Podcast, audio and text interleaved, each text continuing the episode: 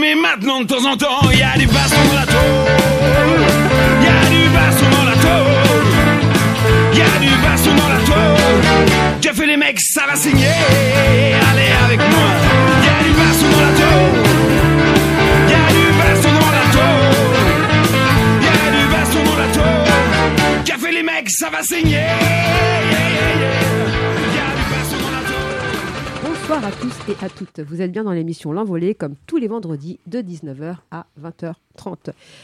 Euh, ce soir, c'est un peu une émission spéciale. Nous sommes euh, le 21 décembre et nous enregistrons cette émission parce qu'il n'y aura pas d'émission le, le vendredi euh, de cette semaine. Autour de la table, nous avons Serge, Salut tout le monde. nous avons Joël, Salut. nous avons euh, Arthur au bocal, Salut tout le monde. Alice au bocal, Salut.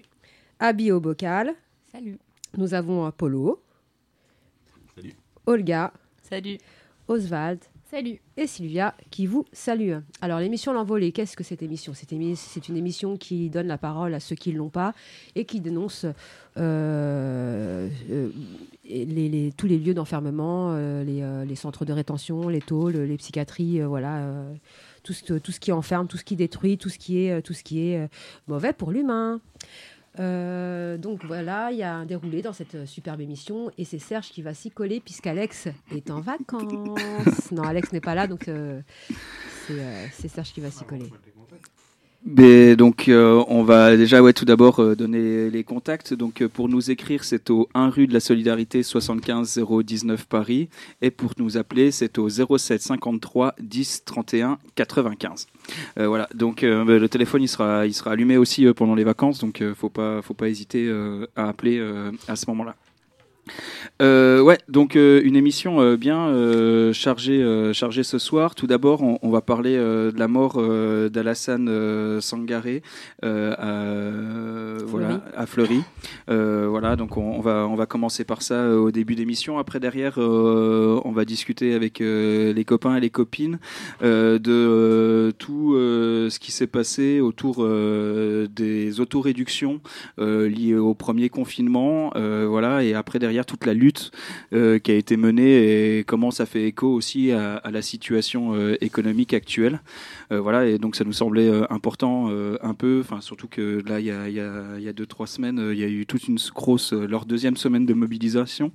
Et donc c'était, enfin ça nous semblait important, ça fait déjà un petit moment qu'on discutait, qu'on se disait mince, faut que vous passiez à l'antenne, faut que vous passiez à l'antenne, et là ça y est, on a enfin trouvé le temps de, se retrouver. Voilà, et après, on va terminer l'émission euh, pour parler euh, de l'Italie. On parle assez rarement de l'étranger et pour parler en particulier d'un, régime euh, de détention très spécifique en Italie qui s'appelle le 41B, qui est euh, qui est un isolement euh, décuplé, euh, vraiment vraiment affreux. Voilà, et donc on, parlera de ça avec avec une compagnonne de, qui, nous- appellera pour pour nous parler de, tout ça. Donc ouais Sylvia tu voulais tu voulais commencer pour parler pour parler d'Alassane Bah, je voulais parler de, ce jeune homme de 36 ans, Alassane euh, Sang- Sangar, euh, qui a été euh, placé en garde à vue le 18 novembre pour, euh, pour un problème de voisinage et qui s'est retrouvé incarcéré le lendemain, donc le 19, euh, en attente de son jugement. La famille, la famille enfin, Alassane est retrouvé et soi-disant retrouvé mort le 24, euh, le 24 décembre, donc cinq, jours après son incarcération. Et euh, la famille, à ce, moment-là, n'est toujours pas au courant. Le 25 euh, au matin, les proches décident d'aller au palais de justice pour pouvoir faire cette demande de parloir qui est légitime. Et ils déposent leur dossier, enfin, ils, font, ils déposent leur demande, ils rentrent chez eux, et à 15h, ils entendent frapper. C'est les flics qui, se, qui débarquent chez eux et qui leur annoncent la mort de leur frère et de leurs proches, enfin, ça, de, de, leur mari, de son, de, du mari, puisque c'est chez la, la, femme et, euh, et, que, euh, et sans, sans, sans explication euh, bien réelle. Et, à ce moment-là, il est 15 heures. Ça veut dire que quand ils se déplacent au palais de justice pour faire cette demande, personne ne les informe de ça. Et nous sommes le 25 à 15 heures. Ça veut dire qu'ils apprennent la mort de leurs proches une journée et demie après, après avoir été retrouvé dans la cellule, ce qui laisse comme d'habitude, beaucoup de temps à l'administration pénitentiaire à monter leur petit baratin, à faire leur petit schmilblick et, et, tout, et tout le reste. Ensuite, d'après le, magazine Politis, ils ont euh, réussi à se procurer un enregistrement et, euh, euh, en, fait, en fait, la famille, dès qu'ils apprennent la mort de leur frère, ils, vont directement à Fleury-Mérogis, on va commencer comme ça. Ils vont directement à Fleury et ils sont bien évidemment virés du site. Ils y retournent le lendemain à 8h30 et là, ils tombent sur une surveillante ce qui, est, déjà un truc de ouf quand même. Enfin, en fait, tu viens d'apprendre euh, le, décès de, ton proche euh, et tout ça à mhm. l'intérieur, quelles que soient les circonstances. Hein. Enfin, voilà. Après, derrière, maintenant, on sait que les circonstances sont très très louches. Euh, je pense qu'à ce moment-là, en fait, c'est juste le choc et tout. Et voilà. Et là, il n'y a même pas le directeur de la tôle ni quoi que ce soit qui, qui, vient t'accueillir et tu te fais virer par, par les keufs et tout ça. Donc, c'est déjà, c'est déjà première dinguerie, on sait. Le lendemain matin, ils y retournent. Et là, euh, il y a Politis qui ont réussi à se procurer un, enregistrement, euh, peu importe de quelle façon. Euh, et, en fait, dans cet enregistrement, ils entendent une dirigeante, donc une gradée certainement de, la tôle, qui dit que qu'en fait, ils ont eu un manque d'informations. c'est pour ça qu'ils n'ont pas prévenu la famille, parce qu'ils n'avaient pas le contact, le contact de leurs proches. Alors. Euh, ce qui est totalement faux, puisque quand on arrive en tôle, euh, comme je l'ai souvent expliqué euh, ici, on voit, on, a, on est placé au quartier des arrivants et on voit le directeur, on voit pour bien le directeur pour, nous, pour bien nous expliquer qu'ici, il y a une hiérarchie et qu'il y a des règles. C'est que pour ça que tu vois le directeur. Tu vois la SPIP, et c'est le pseudo-service social de l'administration pénitentiaire et qui te demande est-ce que vous voulez qu'on appelle quelqu'un pour, euh, pour euh, leur dire que vous êtes incarcéré. Et c'est cette fameuse personne qui a contacté euh, les proches et, en disant que Alassane avait besoin d'affaires chaudes. Voilà. Tout simplement. Donc, ils, ont eu, ils, ont, ils, ont, ils, ont, ils avaient les coordonnées de, de leurs proches. C'est complètement ridicule. Ouais, parce que ce qu'on a oublié de dire, c'est que c'était fin novembre ça, que, que ça s'est passé. Voilà, donc il faisait hyper froid et tout ça. Il est mort le 24 novembre. Le 24 novembre, voilà. Et il est mort cinq jours après son incarcération. Et donc, euh, donc euh, là, à ce moment-là, euh, il commence à raconter ce qu'il raconte d'habitude, quoi. voilà, toujours à essayer de retarder tout ce qui est possible et tout ça. Il retarde tout ce qui est, voilà, il retarde pour, pour, pour mieux faire leur leur leur macavélique cachotterie. C'est ça toujours la même tambouille à chaque fois. Et, enfin, on, on, va pas rappeler euh, toutes, euh, toutes les, les, affaires, euh, mais voilà, Jimony, c'était pareil, c'était la même chose et tout ça. Et à chaque fois, en fait, tout ce temps-là, eux, ça leur permet de le prendre, voilà, pour ralentir toute la procédure et autres. Quoi. Ouais, complètement.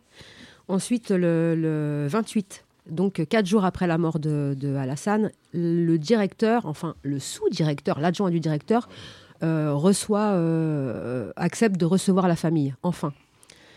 Euh, à 9h30. Alors il est assisté du chef du D5, de, du chef gradé de, ce même quartier, et d'un psychologue et d'un psychiatre, ce qui est totalement illégal ce qui n'arrive jamais.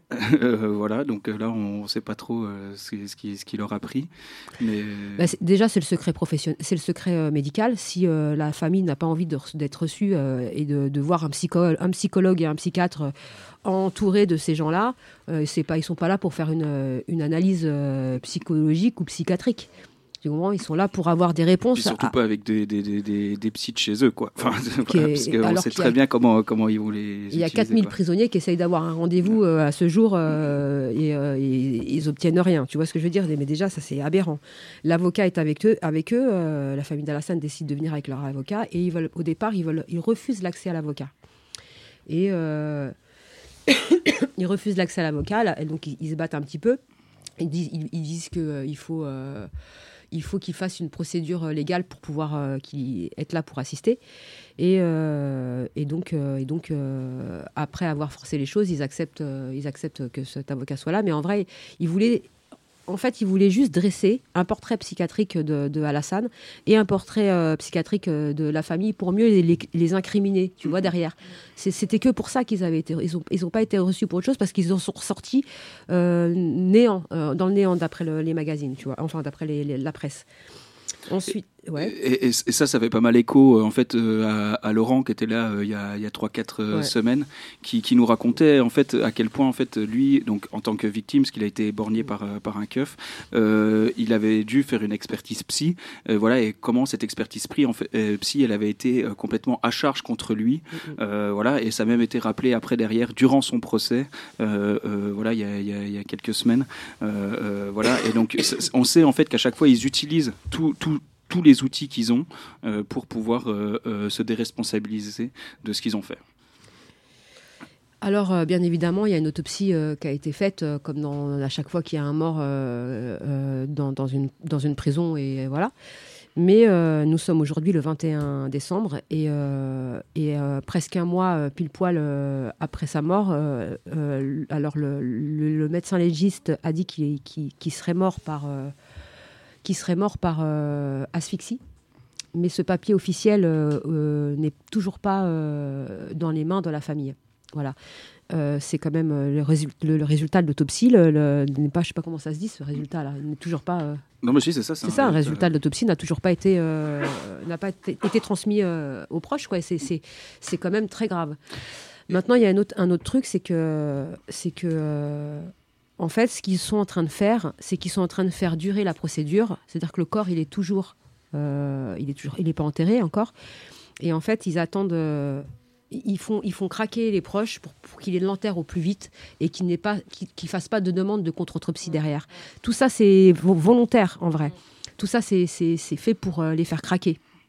Et il y a un truc aussi qui est, qui important sur. euh, Enfin, donc, on, on- dit les causes de l'autopsie, euh, voilà, en disant, euh, voilà, c'est une asphyxie, voilà, mais donc, qu'il laisse sous-entendre que c'est un suicide et tout ça, alors qu'en fait, on sait qu'il y a plein de formes d'autopsie, euh, Mhm. de pardon, d'asphyxie différentes, euh, voilà, et euh, notamment, enfin, ça a été le cas pour Sambali, voilà, où en fait, c'est ce qu'on appelle une, une- une asphyxie positionnelle, Voilà. c'est-à-dire que vu qu'il y a des gens qui sont sur ton corps, tu ne peux plus respirer, mais en fait, c'est pas parce que t'es- t'es- t'es- t'es- tu t'es tu t'es- tu t'es étranglé ou quoi que ce soit. Et, donc, en fait, il, il- joue là-dessus Ouais, en se disant, bah, la famille va se dire, bah non, en fait, voilà, il, il- il- il- il a mis fin à ses jours, Mhm. euh, euh, voilà, alors qu'en fait, on n'en sait absolument rien, mais c'est une manière de, de laisser sous-entendre ça sans donner le rapport réellement complètement détaillé euh, de, de- de ce qui s'est passé. Bah, surtout que c'est pas crédible parce que toujours, euh, toujours euh, d'après le magazine Politis, euh, il, il y aurait eu des, il y aurait des témoignages euh, de prisonniers de l'intérieur qui diraient que, que, que y a- ils ont entendu des coups, quoi. Ils ont entendu. euh, il, y a, il y a quand même euh, des témoignages derrière. Euh, ensuite. Ensuite, euh, il parle aussi euh, dans ce fameux magazine, euh, toujours Politis. Je les cite parce que c'est quand même les, auteurs de, de, de, ce qu'on raconte. Il y a une béquille qui a été retrouvée dans la cellule. Et étant une ancienne prisonnière, je sais que quand tu arrives en cellule, elle, est, elle est nettoyée par un oxy. Et que, euh, et que euh, quand j'en sors, elle est nettoyée par un oxy. Voilà. C'est, ça, d'après la famine, c'est, et qui a, qui a- qui a témoigné pour ce magazine, ils ont, ils ont pas le droit de, enfin, il n'avait pas de problème, euh, il avait aucune raison d'avoir une béquille, quoi. Et euh, qu'on nous dise pas que c'est le médical qui lui a donné quand il a été reçu au médical lors de de, son arrivée euh, euh, au quartier des arrivants, parce qu'effectivement, tu es reçu par le médical, mais tu es reçu pour savoir si tu es suicidaire, si tu as un traitement, si tu fais des crises, si tu vois. C'est que pour euh, une raison euh, pratique et technique, et euh, pour se couvrir au cas où il t'arrive quelque chose, voilà. Et, euh, de te prendre un rendez-vous euh, si tu fais des crises d'épilepsie euh, ou de spasmophilie ou de ce que tu veux, si tu as de la ventoline à prendre, tu vois, voilà, euh, c'est que ça. Mais, euh, mais si en- tu as mal à la jambe, tu vas pas dire euh, j'ai mal à la jambe, elle va pas te dire attendez, je vais chercher une béquille, je reviens, je vais, je vais vous la donner, tu vois. Ça, ça, ça n'existe pas. Voilà. C'est ça, parce qu'en plus, eux, euh, on a déjà eu pas mal de témoignages d'antennes où on voulait pas te filer la béquille parce qu'ils considèrent que ça peut vite devenir une arme. Ouais, exact. Euh, et donc après derrière, ils, voilà, donc ils sont plutôt à, à empêcher les ça. gens de pouvoir avoir des, des- des- du matériel médical qu'autre chose. Donc là, qui est ce truc, je sais pas du tout ce qu'on peut en conclure, mais c'est quand même assez euh, chelou de, de- de- de ce, que, ce que ça vient foutre euh, euh, ici et tout. Et, voilà. et je voulais dire aussi qu'ils ils, ils, ils expliquent aussi dans, le, dans, dans, dans, dans ce magazine qu'il y avait. qu'il y a quelqu'un, je, de, de- je, je ne sais qui, euh, qui aurait dit qu'il n'aurait pas été placé euh, au mitard parce qu'il a effectivement été changé de cellule, mais euh, ça a été une dans une cellule où il y avait une télé. Euh, il faut savoir que quand tu arrives au quartier des arrivants, c'est aussi isolé que le mitard. C'est ce que je dénonce depuis des années. Le mitard et le quartier d'isolement, c'est les, les deux seuls endroits où les matons ne tournent pas en- en- entre eux dans, les ailes. C'est des, surveillants fixes, euh, c'est toujours les mêmes euh, surveillants puisque tu dois être analysé et- et par, euh, par ce surveillant. Et donc, si ça change, tu peux pas avoir un. un- c'est- que ça. Donc, ça, c'est pas crédible. Et en donnant cet argument, c'est s'enfoncer encore plus. Ensuite, il parle de qui se serait euh, soi-disant étranglé avec un fil de téléphone. Tapé sur Internet. Les téléphones euh, fixes qu'il y a dans les cellules, c'est la même et unique société qui a euh, le privilège de, et, le, et le contrat exclusif De raqueter, le privilège de, De- raqueter les ça, prisonniers et les prisonnières. Et de, poser ces, appareils dans les cellules, de les mettre sur écoute d'ailleurs. Euh, donc c'est les mêmes téléphones dans toutes les prisons. Et dernièrement, ils en ont installé euh, quand ils ont rénové la santé. Et ils se sont vantés de ça et ils les ont mis en gros plan euh, sur, tout, euh, sur tous les, journaux. Et donc en tapant, vous voyez bien que le fil, c'est un fil en fer qui ne peut pas se tordre, qui peut pas... un fil en fer, tu vois. Qui est, et généralement, il, euh, quand tu fais soi-disant une crise comme ça en cellule et que tu casses tout, comme il, aurait euh, été expliqué aussi toujours dans ce même magazine, que euh, bah, c'est pas, euh, c'est, c'est- t'es placé dans une cellule euh, où tout est scellé, euh, où, euh, où, on appelle ça un- une cellule de, je te l'ai dit tout à l'heure, mais je me rappelle plus. Contention. De contention, exactement. Et en fait, pour éviter de te cogner la tête, tu as des, des coussins au mur, tu vois. c'est Et tout ça, c'est tout ça, c'est pas crédible. Et tout ça prouve bien, en tout cas, ce n'est que mon avis et, et l'avis de beaucoup de, de, de que, que, bah, que il s'est clairement fait. Qu'il serait clairement pas tué, en tout cas. En fait, si on dit ça, c'est parce qu'en fait, on a l'habitude euh, de, de, à chaque fois, en fait, avoir toujours les mêmes justifications euh, de la part de l'administration euh, pénitentiaire. Et le, le fameux coup de, de, de, euh, il s'est tapé la tête contre les murs, en fait, euh, voilà, on l'a entendu des milliards de fois. euh, voilà, on, on le sait et on sait que Donc c'est ça, ça n'a pas été dit, en tout cas, Euh, dans voilà. cette affaire. Dans cette Ouais. affaire. Mais en tout cas, c'est souvent. euh, on anticipe leur réponse. ça. voilà, on, on- on sait très bien comment, comment, comment ils justifient.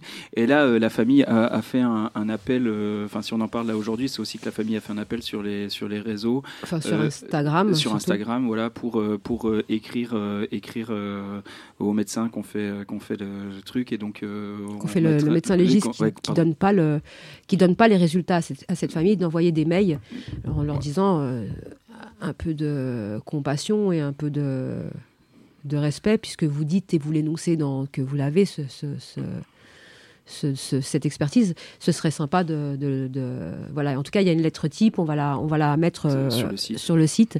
Comme ça, vous pouvez euh, donner votre soutien euh, à, à cette famille euh, euh, brisée par la douleur. Et je pense que euh, je pense que je pense beaucoup à, à eux et à, et à surtout à surtout à ses, à ses enfants parce que cet homme avait un, avait des gamins. Et, euh, et voilà, donc euh, fort soutien à, sa famille et surtout euh, n'hésitez pas si vous êtes à, l'intérieur, si vous êtes incarcéré à Fleury, que vous avez des témoignages, que vous savez pas comment faire, que euh, n'hésitez pas à nous écrire. Nous, on fera tout pour transmettre euh, aux proches euh, par n'importe quel moyen euh, qu'il le faut. Mais en tout cas, euh, ça leur parviendra. Et euh, n'hésitez pas, c'est ultra, ultra, ultra important que vous soyez solidaires. Ne cédez pas à l'impression, à la pression à l'intérieur. Ne cédez pas au chantage affectif aussi, parce que c'est leur petit péché mignon. On vous donne des, on vous donnera une cartouche de cigarette. Tu fermes ta gueule, tu vas sortir plus tôt. Ils sont pas juges, ils te feront pas sortir plus tôt. C'est pas vrai tout ça. Ils vont juste te mettre, ils vont juste te mettre bien. Voilà. Mais est-ce que ton confort, ça vaut la vie d'un mec? Je crois pas. Donc le mieux, c'est de de, bah, de, d'être solidaire et, de donner de la force à, cette famille et surtout se dire que ça n'arrive pas qu'aux autres, que demain, si Alassane il est mort, ça peut arriver aussi. Donc euh, n'hésitez pas, surtout envoyez-nous euh, un rue de la solidarité, Paris 19e. En tout cas, on souhaite euh, voilà, toute, toute la force possible euh, à cette famille euh, voilà, et aux, aux- aux proches aussi d'Alassane. Et puis de toute façon, on tiendra au courant de la suite et tout ça quand, Mm, mm, quand, euh, quand on aura des infos. On va passer un petit coup de musique? Ouais.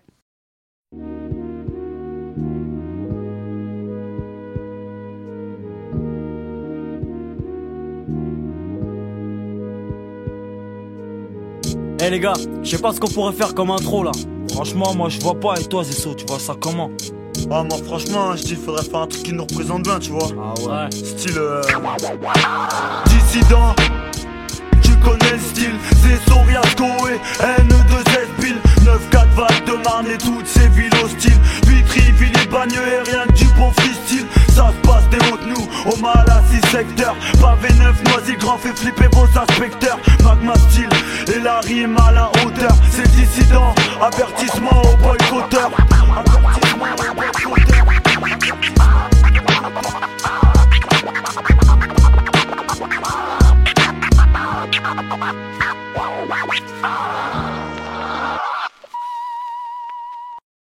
Vous êtes de retour sur Fréquence Paris Pluriel 106.3 dans l'émission L'Envolée. Pour nous écrire, c'est au 1 rue de la Solidarité Paris 19e et pour nous appeler, c'est au 07 53 10 31 95. Ce n'est pas la peine de nous appeler en direct. Direct, il n'y a pas aujourd'hui.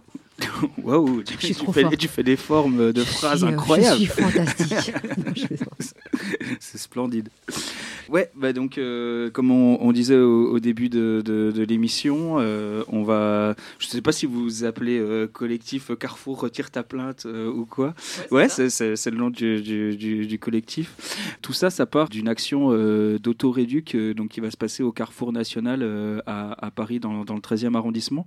Est-ce que euh, tout d'abord, vous pouvez un peu euh, nous, nous, nous raconter un peu, euh, cette action, quoi. Oui, donc euh, donc c'est ça, c'est l'autoréduction qui a eu lieu le, lieu le 30 janvier 2021 euh, au Carrefour Market, rue nationale dans le 13e.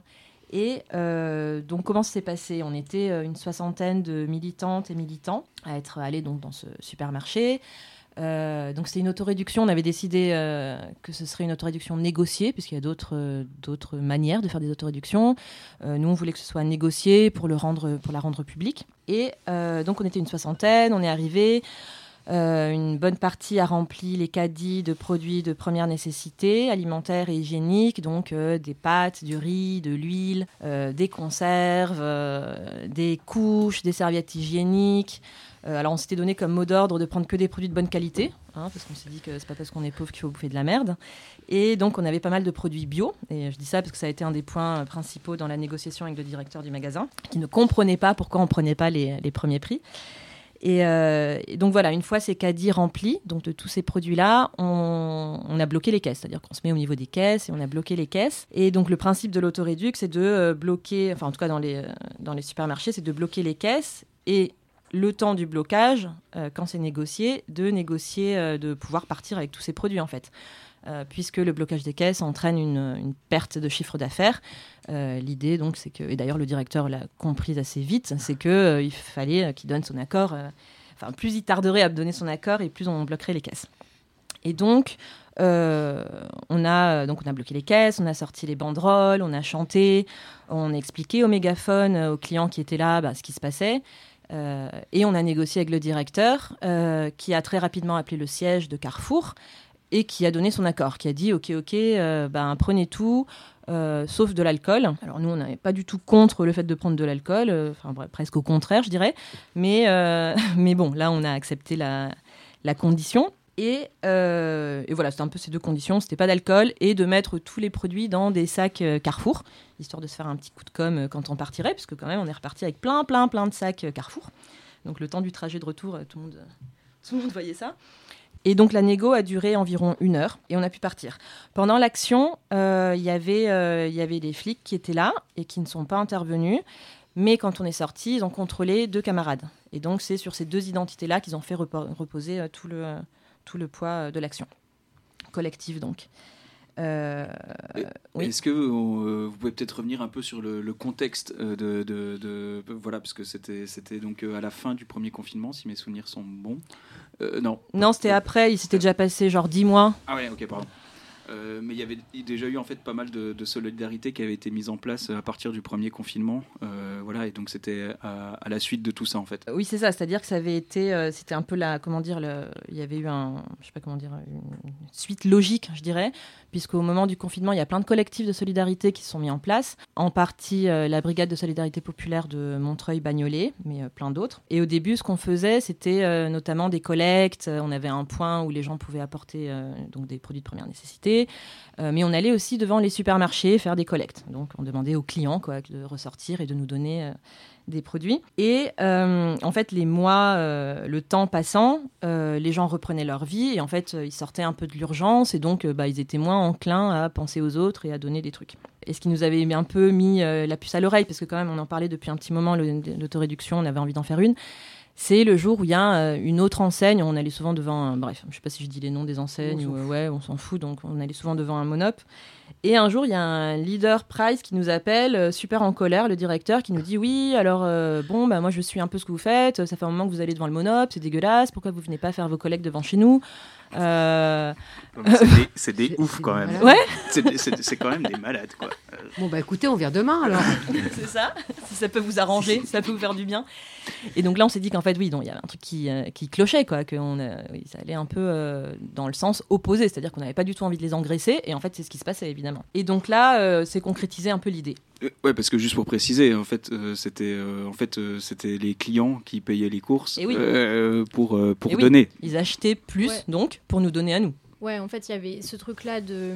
Ça augmente leur chiffre d'affaires euh, quand en fait euh, on fait des collectes auprès des clients, quoi. Donc, euh, c'est tout bénef pour eux. Et puis, il y avait le deuxième truc où aussi on est en lien avec des collectifs où on fait nous-mêmes des récup à Rungis de fruits et légumes et d'invendus à Rungis. Et là, c'est exactement la même chose. C'est en fait, ils sont défiscalisés sur les produits qu'ils nous donnent et où en fait, après, c'est à nous de faire le tri des produits qu'ils nous donnent, enfin, de faire. Et d'ailleurs, souvent, ils essayent de nous filer des palettes entières de trucs pourris, parce que ça les arrange. Bah, ça Et, les euh, arrange parce qu'ils sont plus défiscalisés. euh, donc, ça partait de ce constat-là, quoi. Et il y avait, alors on avait déjà fait, en tout cas avec la Brigade de Solidarité Populaire, euh, une redistrib, alors en 2020 pour le coup, vraiment en plein, en plein, en plein pic de la, de la pandémie. Euh, on avait distribué euh, des, euh, des masques, du gel hydroalcoolique, parce que, bon, bref, bref, mais en tout cas, juste pour reparler du contexte, pardon. Donc, il y avait pas mal de collectifs qui s'étaient mis en place avec un, même mot d'ordre, quoi, d'autodéfense sanitaire. Autodéfense populaire, autodéfense sanitaire, notamment de fabrication de masques. Et euh, en tout cas pour nous, euh, il y avait aussi une action un peu euh, apparentée à une autoréduc, mais bon, pas tout à fait, parce que c'est ce que j'expliquais tout à l'heure, mais qui était beaucoup moins offensive, mais avec un autre collectif euh, qui s'appelait Bas les Masques et qui aujourd'hui s'appelle Le Printemps du Caire. On avait organisé euh, avec, euh, avec des camarades, donc euh, c'était au moment où ils avaient commencé à mettre en vente les masques. Donc à l'hôpital, euh, il y avait toujours rien, il n'y avait pas de matériel. Mais euh, les supermarchés commençaient déjà à vendre des masques. Et donc, on était allé euh, bah, réquisitionner des masques. On, avait, on était habillés avec nos blouses blanches de l'hôpital et avec toute la légitimité qu'avaient les soignants à cette époque-là, puisqu'ils avaient été vachement héro- héroïs- héroïsés et tout ça. Euh, on avait, euh, on disait, bah, écoutez, nous à l'hôpital, on n'a pas de masques, euh, donnez-nous des masques. Et donc, ils, ils nous les donnaient. Et donc, un peu dans cette même logique-là. euh, Et, et- et juste ouais. pour rappel aussi, à l'intérieur des prisons, en fait, on fournissait de masques à son père, euh, voilà, et que c'était c'était c'était c'était un vrai enfer et c'était aussi une énorme source d'inquiétude un- euh, au tout début, voilà, parce que Ouais. les, on savait pas encore ce qui se passait. Enfin, il faut se rappeler un peu de quand même le, le contexte de c'était quoi le Covid au début. Voilà, tout, tout le monde comprenait pas ce qui se passait, tout le monde Mm. flippait énormément, et à Mm. l'intérieur, euh, voilà, il y, a- il y a eu euh, donc euh, l'isolement des tôles qui a été mis en place et tout ça, et euh, des grosses révoltes qui se sont suivies, euh, voilà, et, et avec beaucoup de mots d'ordre des prisonniers et des prisonnières à l'intérieur pour demander en Mm. fait d'accès au gel hydroalcoolique qui était interdit en détention parce que il y a de l'alcool dedans. Mm, mm. Enfin, l'excuse qu'il Mm. donnait quoi. Voilà, parce que parce que qui va boire du gel hydroalcoolique? Enfin, faut vraiment arrêter de déconner quoi. Et, et, et aussi aussi la question des masques et tout quoi. Donc donc, euh, donc euh, voilà, enfin, il y avait, il y avait, il y avait, il y avait ça partout, Ouais, voilà, et ouais. pour, euh, voilà, Ouais. ce, ce scandale de, de, de, qu'ils aient jamais fourni des masques gratos euh, aux gens, euh, enfin, Ouais. c'est- vraiment hallucinant. Et donc, ouais, vous avez distribué au- aussi euh, ces masques, euh, et Alors ceux-là, sur cette première action, on les avait redistribués à Mairie de Montreuil devant le métro aux gens très tôt le matin qui allaient au taf en fait et qui n'avaient pas de masque, pas de gel. On était entouré de cartes de CRS qui venaient contrôler que les gens aient bien des masques, mais en fait il n'y a pas de distribution de masques, ils étaient que en vente et c'était cher. Et donc, et du coup un peu le lien avec l'autoréduc, c'est que du coup on a sur la redistribution, c'était, euh, ça a été redistribué à tous les euh, collectifs avec lesquels on avait été déjà en contact, en lien avec lesquels on s'organisait pendant le, le début du confinement, quoi et notamment des squats euh, de sans-papiers et aussi des mères isolées. Enfin voilà, c'est pas pour nous faire larmoyer, mais voilà, c'était la réalité du moment et, et, et évidemment redistribué aussi à nous, quoi, aux militantes et aux militants. Non, mais c'est important parce qu'on se fait attaquer de toutes parts. Enfin, c'est ce qu'on essaye un peu de, décrypter euh, euh, un peu depuis, euh, depuis quelques, quelques émissions là. Voilà, où on augmente le nombre de places de prisonniers et de l'autre côté, on, on- réduit enfin, les droits au chômage, on attaque les retraites, tout ça. On continue à détruire la santé publique, enfin la santé publique pas chère ou gratuite, même si elle est quasiment plus gratuite. Euh, voilà, et donc, euh, donc euh, en fait, c'est vraiment important de lier pour nous, euh, ça nous semble important de lier ces deux trucs-là en même temps, parce que c'est des offensives qui vont de pair, en fait, euh, euh, voilà, et qui, se- qui, qui- qui se font en même temps. Et, euh, et donc, comme vous le disiez, il y avait, euh, il y avait deux camarades euh, qui ont, qui ont eu, euh, qui ont eu euh, leur euh, identité qui a, qui a- qui a été prise euh, par des keufs qui étaient présents. Euh, S'en est suivi euh, des convoques. Des convocations, ou des, euh, des, des- directement aller les chercher à domicile Non, des convoques. avec garde à vue ou audition libre? Non, audition. Audition libre, Ouais. ok. Et euh, dans la suite, la- euh, le procès, quoi, qui a eu lieu le 14 octobre. De ces deux personnes, du coup. de ces deux personnes-là qui du coup se sont retrouvées ah oui, avec la- le poids de, De- de- d'endosser de- la- ouais. cette, action qui était, de cette action qui était collective. hein. Pardon, je m'éloigne du micro. Et donc, comment ça s'est passé, en fait? Comment, comment vous, vous avez pris la chose, surtout Tu vois, est-ce que vous avez décidé de... de, de, de- D'assumer politiquement entièrement l'action? C'est ça, voilà. Oui.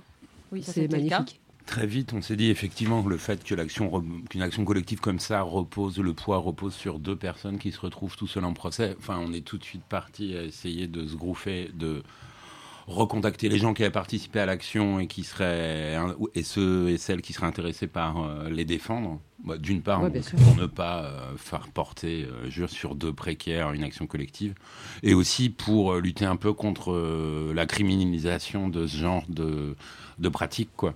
Ils Enfin, ont demandé des, dons, des noms en garde Enfin, en, en audition libre, ils ont demandé des noms. Ils ont demandé des infos sur, euh, sur d'autres qu'il y avait eu un peu dans, dans ces moments-là. Ok. Enfin, est-ce que vous savez euh, qui c'est ou est-ce que voilà, si il y a eu des questions. Qui est l'organisateur principal, patati, patata, ouais, les trucs. euh. Personne n'avait rien à déclarer. c'est ça.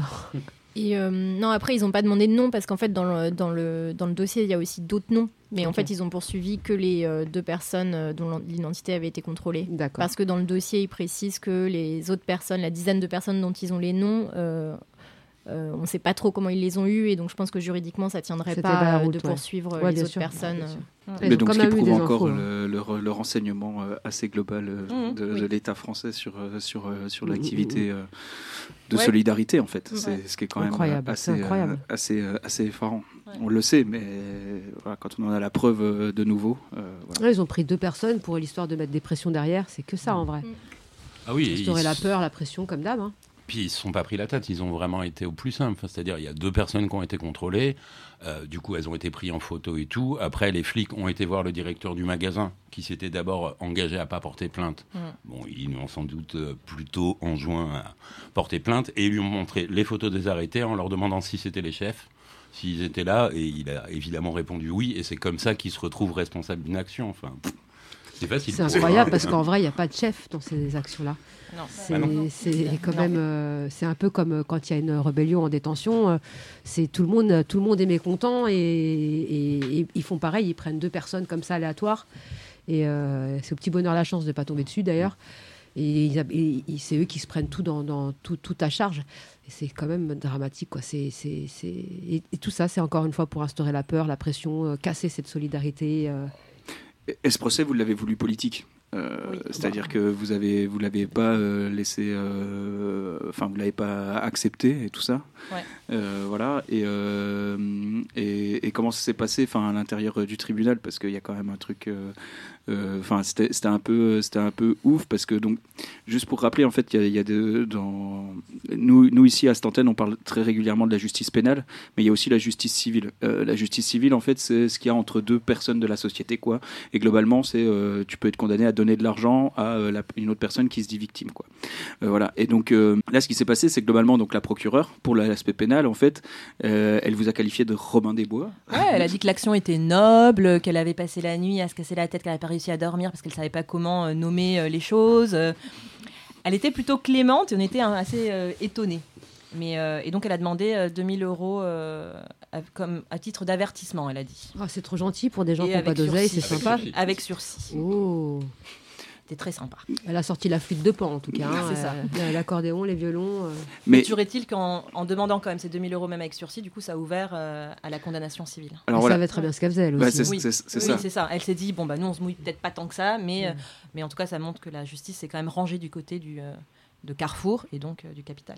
Et du coup, au civil, euh, au civil, euh, il y a plus de 38 000 euros. euh, Enfin, Carrefour demande plus de 38 000 euros euh, euh, d'argent et ça se divise en, quatre trucs. En fait, ils justifient ces plus de 38 000 euros par. euh, en, gros, ils ont fait un inventaire faux. Du coup, euh, une première partie de la somme qu'ils demandent, c'est cette somme, enfin de tous les produits qui leur manquent depuis le dernier inventaire, c'est-à-dire plusieurs mois avant que notre autoréduc ait lieu.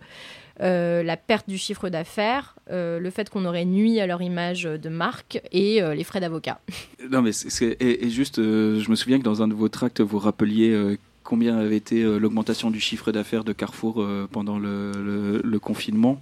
Euh, voilà, et ça se compte euh, là. 1 milliard euh, 350 euh, millions. oui, voilà, c'est 2000, c'est il y ça. c'est- C'est un truc où tu peux plus compter, tu peux plus compter les zéros, quoi. Tu veux- C'est un truc où tu peux plus compter les C'est zéros. un truc à 30 zéros là. Et donc, euh, donc, euh, donc c'est c'est quand même vraiment complètement euh, hallucinant. Mais, euh, mais c'est vraiment ce truc de, de, en fait, la justice pénale, elle pouvait aussi faire une dispense de peine, euh, genre de truc en fait, euh, voilà, qui après derrière euh, ouvrait moins fortement euh, la possibilité de, de, de, de- voilà. Donc la proc, elle sait très très bien ce qu'elle a fait, et donc euh, elle garde sa, sa, sa, sa pseudo pureté en disant oh là là, j'ai mal Oui. dormi, Euh, voilà, toute, toute, euh, voilà. Mais de toute façon, on, on, on connaît leur fourberie, hein. enfin, je veux dire, euh, voilà. Non, après, quant à la juge, là, c'était un jugement à juge unique. Mm. Euh, bon, elle, je pense qu'elle n'a pas de problème de sommeil parce que non, bien, même pendant euh, le plaidoyer de notre avocat de la défense, euh, s'est permise de somnoler. Euh, Mais par contre, elle, elle n'a cessé de, de. Comment dire Alors qu'on pouvait facilement montrer que l'inventaire, c'était du pipeau. Enfin, encore une fois, par exemple, si on regarde l'alcool qu'on est censé avoir sorti, alors qu'il y avait des flics pendant l'autoréduction qui ont pu voir tous les sacs. Enfin, je veux dire, vigile, il y a des caméras, quoi, Ouais, et puis il y a- il y a évidemment. Ils n'ont pas utilisé de caméra pour montrer qu'on prenait de l'alcool, ça, parce que ça n'a pas eu lieu. Bon, bref, il y avait quasiment, il aurait fallu un camion pour transporter ça. Enfin, c'était délirant les, euh, ce qu'on était censé avoir pris. Et pour le coup, par contre, alors que tout le dossier, il est vraiment mais bullshit. Euh, rien n'est qualifié. euh, Il y a les, les flics ont pas du tout. Il n'y a pas d'interview. Tout est basé sur les paroles du directeur quasiment et un inventaire euh, complètement pipeau. Et euh, là-dessus, elle a complètement donné raison euh, au truc de Carrefour, quoi. Qui en plus est connu, qui a- qu'envoie toujours des avocats pour le moindre litige et qui sont toujours euh, à maximiser les pertes. Ouais. Enfin, voilà, quoi. Et, et, et c'est à ce moment-là aussi que vous allez faire la première euh, semaine euh, d'action? Ouais, le procès, il a eu lieu le 14 octobre 2021 et on a fait la première semaine d'action euh, fin mars, euh, fin mars, euh, ouais, après quoi, quelques mois après. Et là- c'était aussi important euh, pour vous, c'est de, de, de- donc déjà pas laisser tout seul les camarades, mais aussi d'en faire un truc euh, plus collectif et de pas lâcher, euh, pas lâcher l'affaire. euh, voilà, pour dire qu'en fait, euh, bah, l'autoréduction, c'est un moyen de lutte euh, comme, euh, comme un autre et qu'il n'a pas à être euh, réprimé. Quoi. Mais c'est quoi exactement 2000 euros avec sursis? Parce que moi je connaissais le sursis euh, pénal, mais 2000 euros avec sursis, ça veut dire que. Bah, tu payes rien. Tu payes rien et ça veut dire que la prochaine fois, euh, enfin, tu vois, Ah, tu ok, l'as sur la ta tête fois, euh, l'as- pour, euh, pour, euh, pour, euh, pour, euh, pour les cinq prochaines Ouais. années. euh, Ok. euh, voilà. Oui, pendant 5 ans, ouais, c'est ça. Mais ça, ça, ça veut dire aussi que, en fait, euh, si euh, par hasard tu as oublié un truc euh, au fond de ton cabas, euh, Ouais, par hasard, euh, voilà. et- Bah, c'est vrai, ça peut arriver. bah oui, oui, ça peut arriver. Ça m'arrive souvent, moi. Euh, Ils vont venir me suivre et tout pendant que je vais faire mes courses. Demain d'ailleurs, les gars.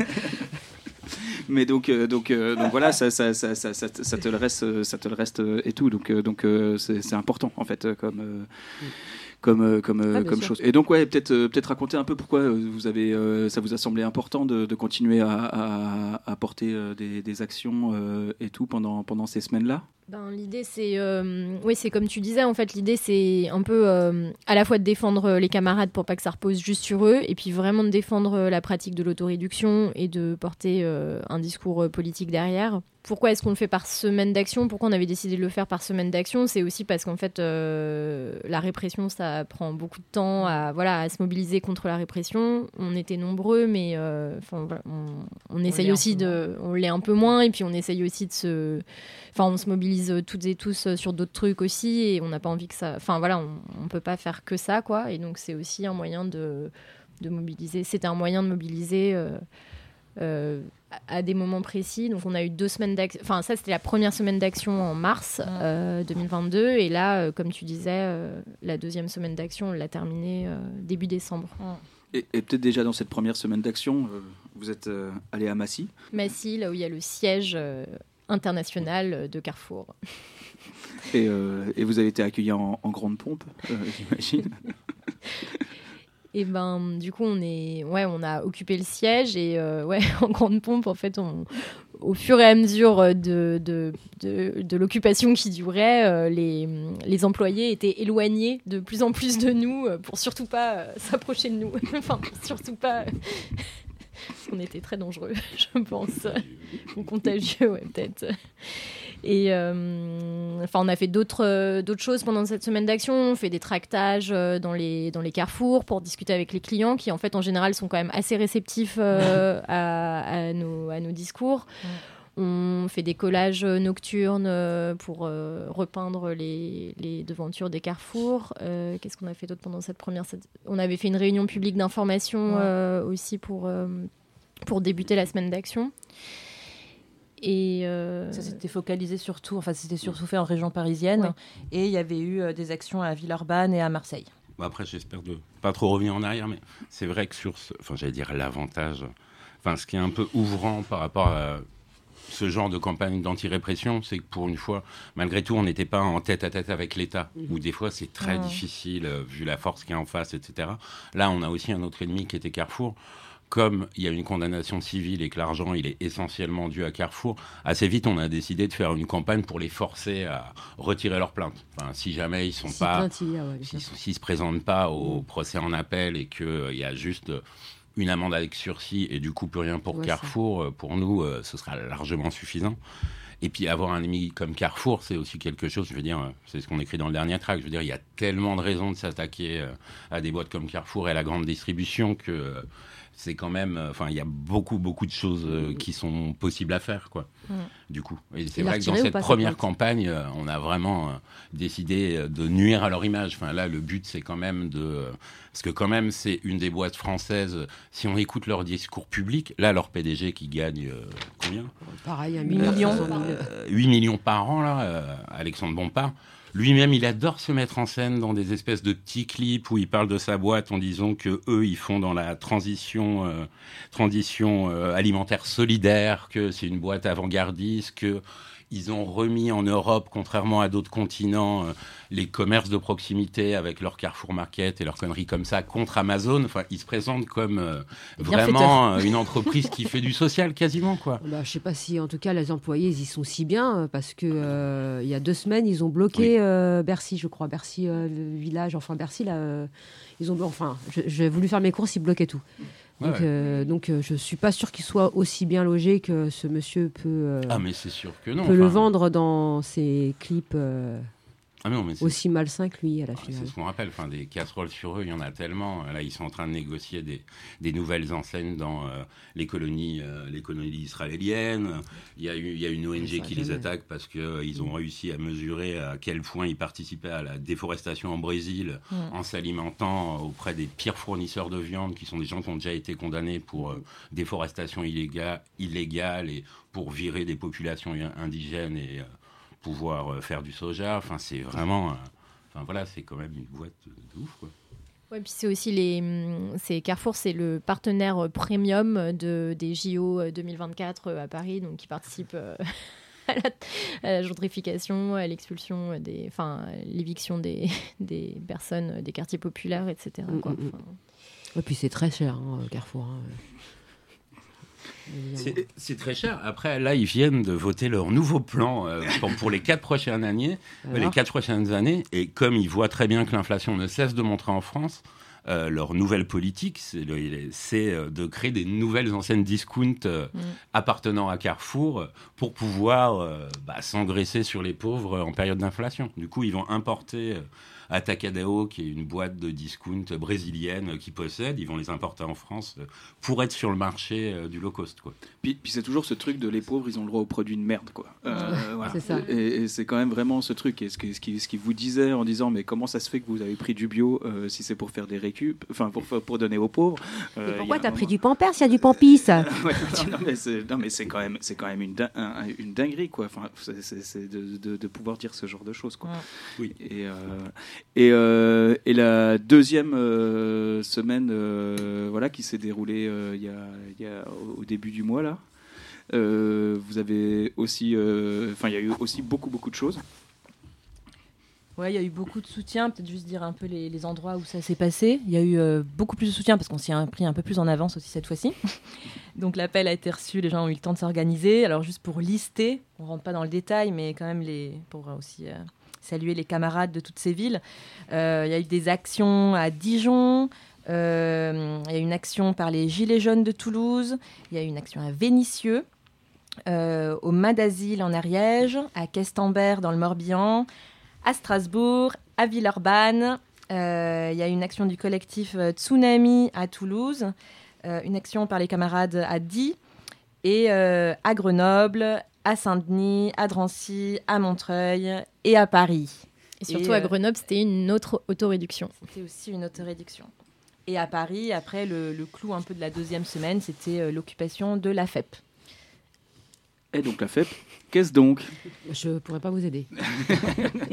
Eh ben, c'est normal parce que la FEP, ils veulent être hyper discrets en Ah. fait. La FEP, c'est, euh, si c'est possible, pire que le MEDEF. Ouais. En fait, ça, ça- c'est l'Association française des entreprises privées.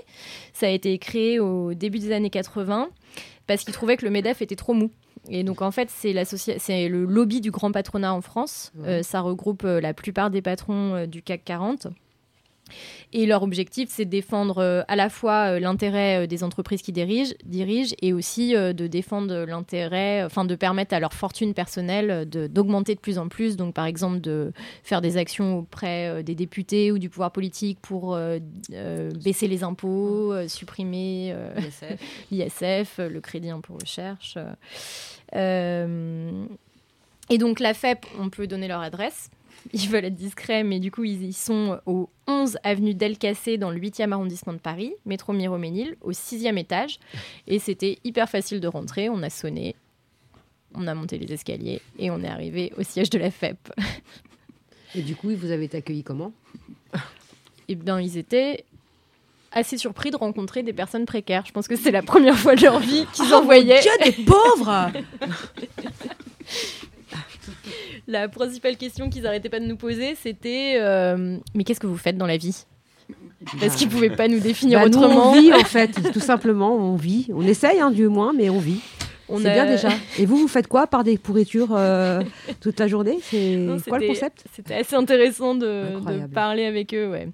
Ils étaient, euh, on collait des autocollants pour un peu redécorer leurs locaux qui étaient pas. euh, Terrible. Un peu trop austère. Voilà, ils ont trouvé que c'était pas écolo. Par contre, eux, ils avaient le chauffage à fond, alors qu'on a tout le discours là en ce moment sur le fait qu'on devrait baisser le chauffage, mais eux, ça les dérange pas trop.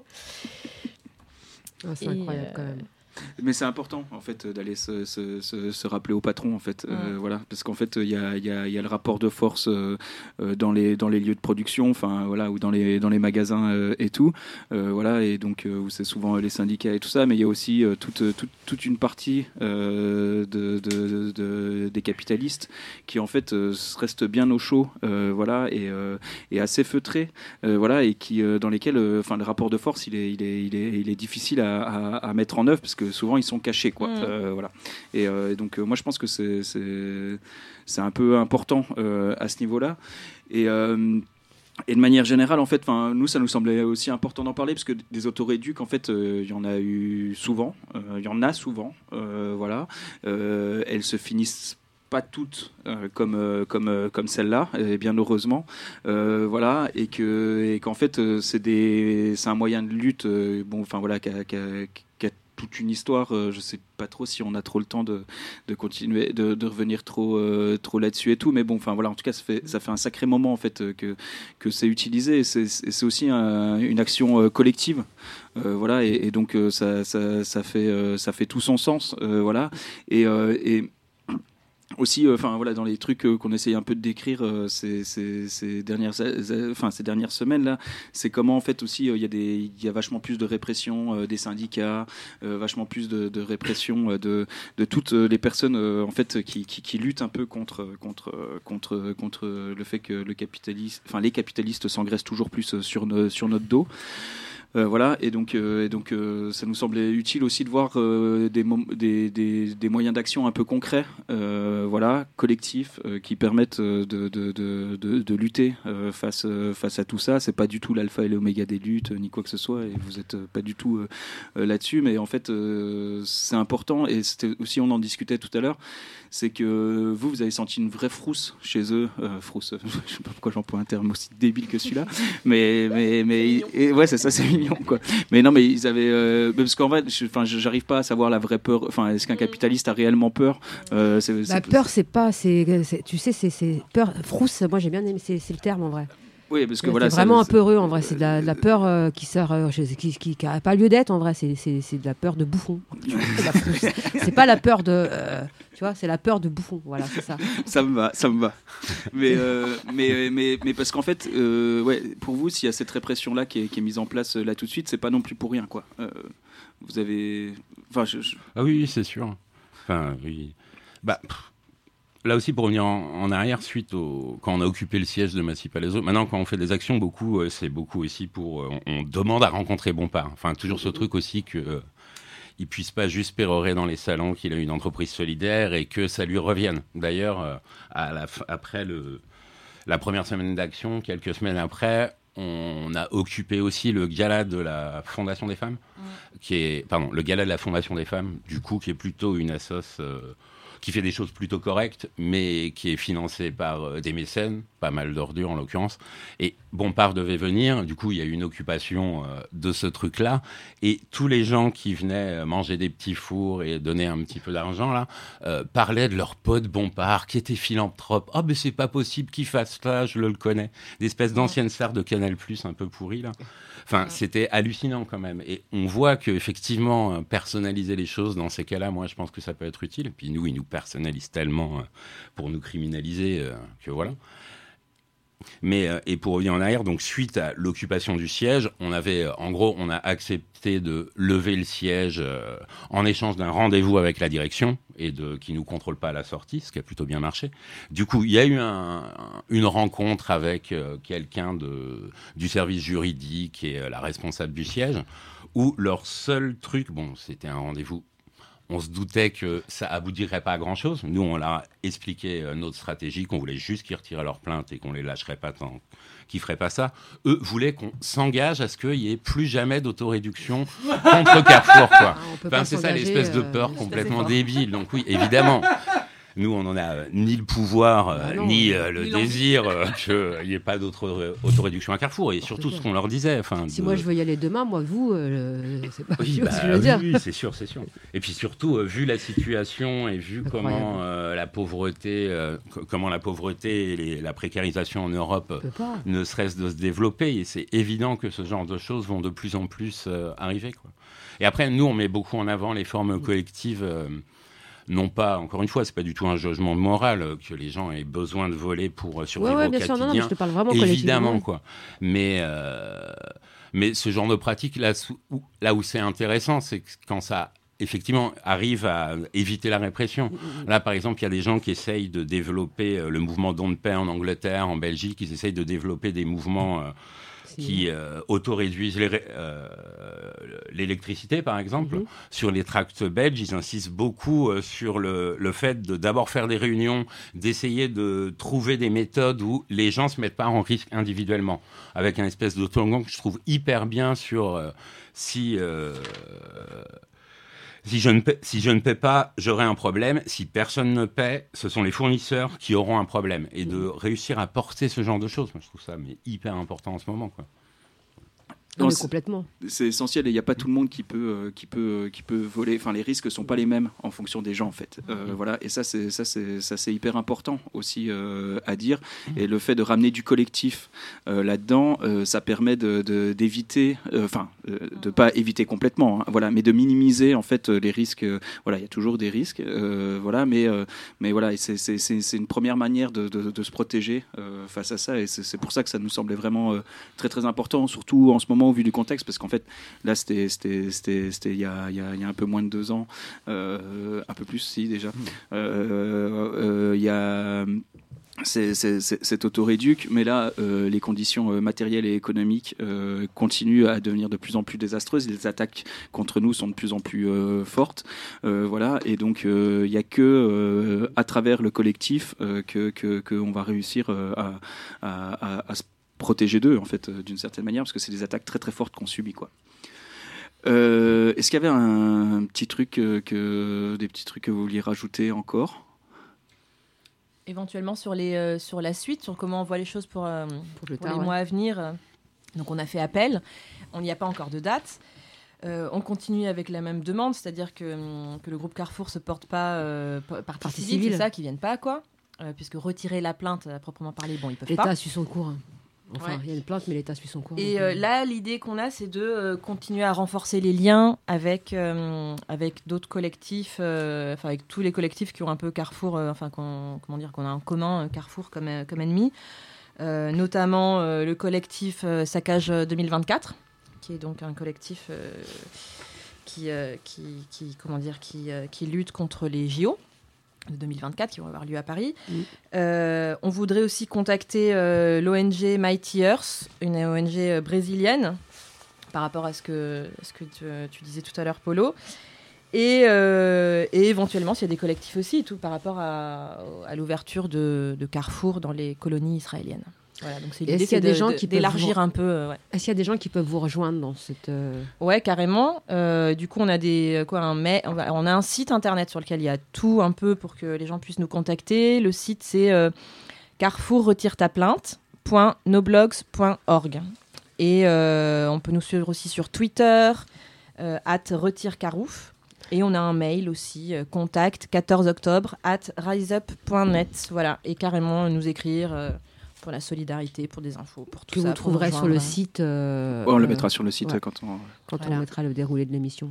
Ouais, et sur notre site, il y a aussi du coup euh, tout le matos pour euh, les affiches, les tracts, les autocollants, et puis on peut aussi euh, les envoyer quoi. Si vous nous contactez, on peut envoyer euh, du matos. Ouais. Ah, il y a aussi une petite rubrique euh, genre inspiration avec euh, on a essayé de recenser plein d'autoréducs euh, qui ont eu lieu. Donc si vous en avez aussi fait et qu'on n'a pas réussi à mettre la main dessus Mm, mm, mm. sur YouTube, n'hésitez pas à nous les envoyer. Et puis voilà, c'est une petite source d'inspiration. C'est assez sympa à voir d'ailleurs, hein, de voir toutes ces autoréducs. Et bah, en tout cas, euh, merci mille fois d'être euh, Ouais, venu nous cool. parler de ça et tout ça. C'est, enfin, moi, je pense que c'est vraiment important en ce moment le, le collectif. Mm, mm, mm. Euh, voilà. Et, euh, et juste là, la petite chanson qu'on va mettre, c'est une chanson qui vient du Chili. Tu veux nous la présenter? Euh, oui, mais alors, très succinctement, mais c'est juste un petit clin d'œil en fait, puisque le soulèvement fin 2019 au Chili a démarré par une augmentation du prix des- du métro en fait dans les transports et euh, super vite, de façon très, euh, je sais pas comment dire, spontanée, euh, naturelle. euh, il y a eu des pratiques d'autoréduction, donc des transports, où Mhm. tout le monde a sauté euh, les, euh, donc les barrières. Et il faut savoir que le métro à Santiago, c'est autre chose qu'ici à Paris, où il y a personne, quoi. Mais Ouais. là-bas, il y a des vigiles à chaque, à chaque station de métro. Et euh, voilà, donc euh, aussi l'importance quoi, de, des, autoréduc- de- oui, des autoréductions sous toutes les formes euh, collectives, euh, Ouais, ce qui a été le début d'un gros soulèvement. été le début d'un énorme soulèvement. Et pas seulement des formes d'autoréduction, mais aussi des. Enfin, nous, ce qu'on essaye de, de, de montrer, de créer au quotidien, c'est aussi euh, plein de formes d'entraide et d'auto-organisation et de montrer que, en fait, euh, on peut aussi se débrouiller euh, sans l'État, sans les associations, ce qu'on a fait depuis le confinement. Et c'est un peu pour ça aussi qu'on prône l'autoréduction collective, même si c'est complémentaire avec toutes les autres formes de show, etc. Fuck la prime d'inflation. Exactement. On passe un petit coup de, de musique.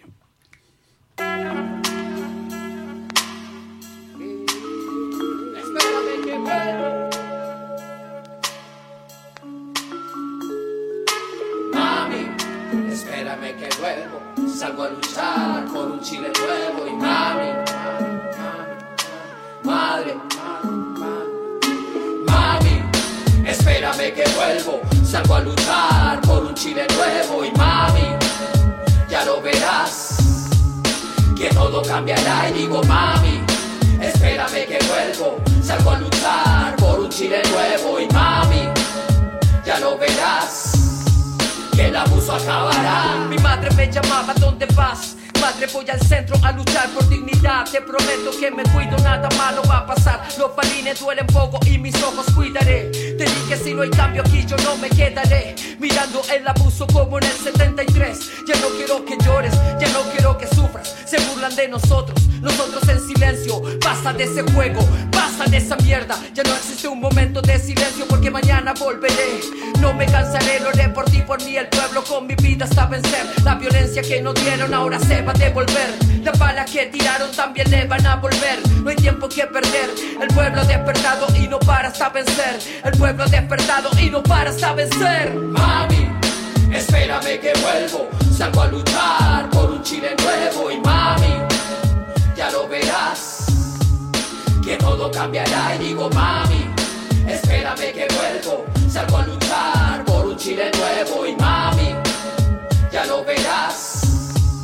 el abuso acabará. Vamos a vencer porque vamos a luchar. Nos juntamos a las 5 en la plaza de la dignidad. Vamos a vencer porque vamos a luchar.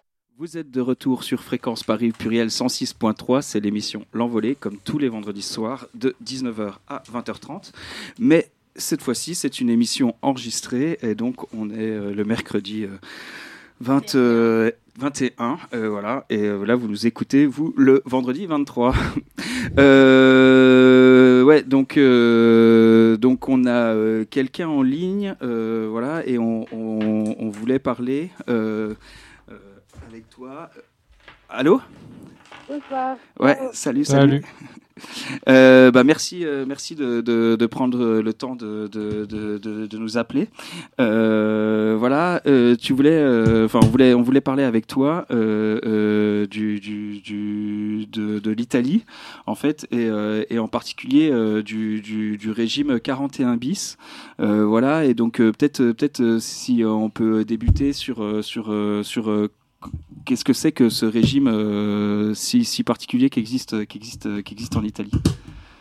Oui, euh, bonsoir euh, tout le monde. Euh, avant tout, je voulais juste dire que, en fait, je m'exprime à titre individuel. je ne souhaite pas parler au nom des personnes, mais malheureusement, les conditions de détention des compagnons et compagnons et anarchistes dont nous allons parler, ils n'ont pas la possibilité de s'exprimer directement ici. Euh, mais je trouve important que leur situation, leur lutte, leur euh, prennent ampleur. Quoi. Donc euh, oui, c'est ça le bout de ma intervention. Et bon, donc euh, je vais commencer un peu avec un contexte euh, historique euh, euh, pour euh, arriver au 41 bis et euh, comment la prison italienne est la base euh, euh, sur laquelle les 40, 41 bis est structuré. Et donc, il faut parler de deux facteurs importants de l'histoire et dans la société italienne moderne et qui, ont conduit à la création et concrétisation d'un ennemi interne euh, et donc euh, au développement des techniques euh, les plus efficaces et affreux de son appareil législatif et pénitentiaire. Euh, le, le premier fa- facteur, c'est les mouvements révolutionnaires et la lutte armée des années de plomb. Et donc, on parlait de, an- des années entre les so- 69 et les milieux des années so- et 80. Et notamment, on parlait aussi de, de la mafia. Et donc, euh, je men- mentionne ça parce que selon moi, la transformation et restructuration du système carcéral et lég- législatif dans les dernières euh, bon, soix- 60 années, on peut dire, euh, en ciblant ces deux ennemis internes, a pu pas mal avancer et devenir ce qu'il est aujourd'hui. Euh, bon, on parlait quand même euh, cette création d'un en- ennemi interne, c'est une stratégie bien connue de, de n'importe quel État euh, en essayant de détruire euh, bon, ces, euh, ennemis internes surtout. Et, ça arrive aussi en déclarant par exemple l'état d'urgence et tout, pour en fait adopter des mesures répressives plus sévères. Et cela vise à créer des, des précédents, une nor- normalisation de l'offensive de la répression et qui ensuite peut être appliquée et amplifiée à un nombre croissant de personnes. Et Donc, euh, oui, moi, je, je mets euh, un peu le contexte de, de 41 bis dans, dans ces cadres-là. Ouais, ça, a commencé avec euh, certaines personnes et après derrière ça s'est étendu. Là aujourd'hui, il y a, y, a, il y, a, il y, a, il y, a, il y a- il y a 800, un peu moins de 800 personnes qui sont, euh, qui sont sous ce régime-là. Oui, exactement. Euh, il y a 749 personnes qui sont divisées dans deux institutions, 12, 12 institutions pénitentiaires. Euh, et notamment, il y a aussi 13 euh, femmes et les autres sont euh, hommes. Et- mais quand même, euh, je, je, je pa- parle un peu de l'inst- euh, l'instauration et l'évolution du régime. Ça te va? Ouais, ouais, vas-y, vas-y. Ok. Euh, bon, euh, donc euh, la, ça, ça commence avec la loi Gozzini, qui était introduite en 1986 et qui visait à créer un système de surveillance spéciale pour tous les détenus jugés dangereux euh, à l'in- à l'intérieur de les prisons. Donc, euh, c'est spécifique pour euh, les gens déjà enfermés. Et, à l'époque, il y avait des années de, de des années de révolte, et mutinerie, évasion dans les tôles, qui c'était un peu le miroir euh, de la situation à l'extérieur. Et donc, cette loi euh, pouvait être appliquée euh, en cas ex- exceptionnel de révolte et dans des autres situations d'émergence. Mais euh, après, au début des années 90, euh, il y a les juges Falcone et Borsellino, ils sont des juges anti-mafia.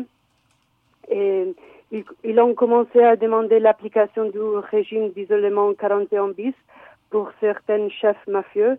Donc, euh, et ils voulaient expressément euh, empêcher euh, ces chefs mafieux à continuer à donner des ordres à leur, grou- à leur groupe euh, quand ils étaient en prison, quand les chefs ils étaient en prison.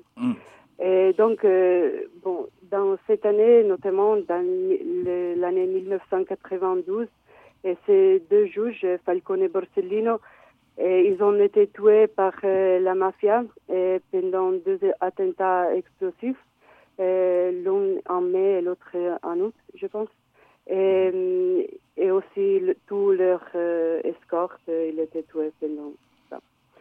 Et donc, dans ce contexte, il y a une modification de la loi Gozzini, dont j'ai parlé avant, qui donnait le pou- pouvoir au ministre de la Justice de suspendre les règles et les garanties euh, du système pénitentiaire avec le but d'interdire la participation active et effective des prisonniers mafieux euh, avec leur organisation euh, définie par l'État comme criminel ou mafieux.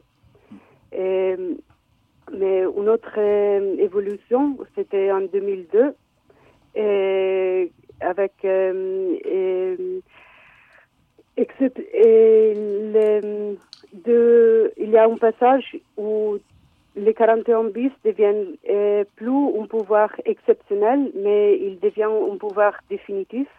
Et il devient étendu au-delà des organisations mafieuses et pour inclure aussi les organisations terroristes euh, et, et versives.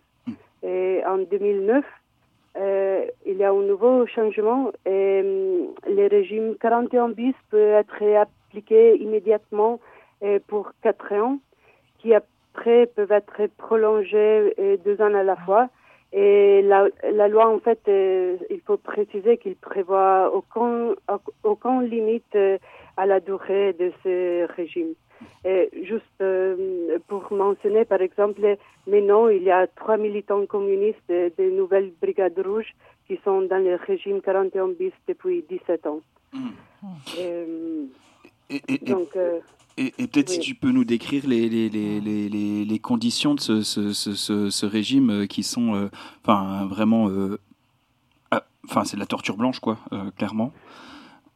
Euh, oui, euh, là, euh, j'arrive euh, tout de suite. Et en fait, je voulais juste ajouter deux points qui sont vite faits.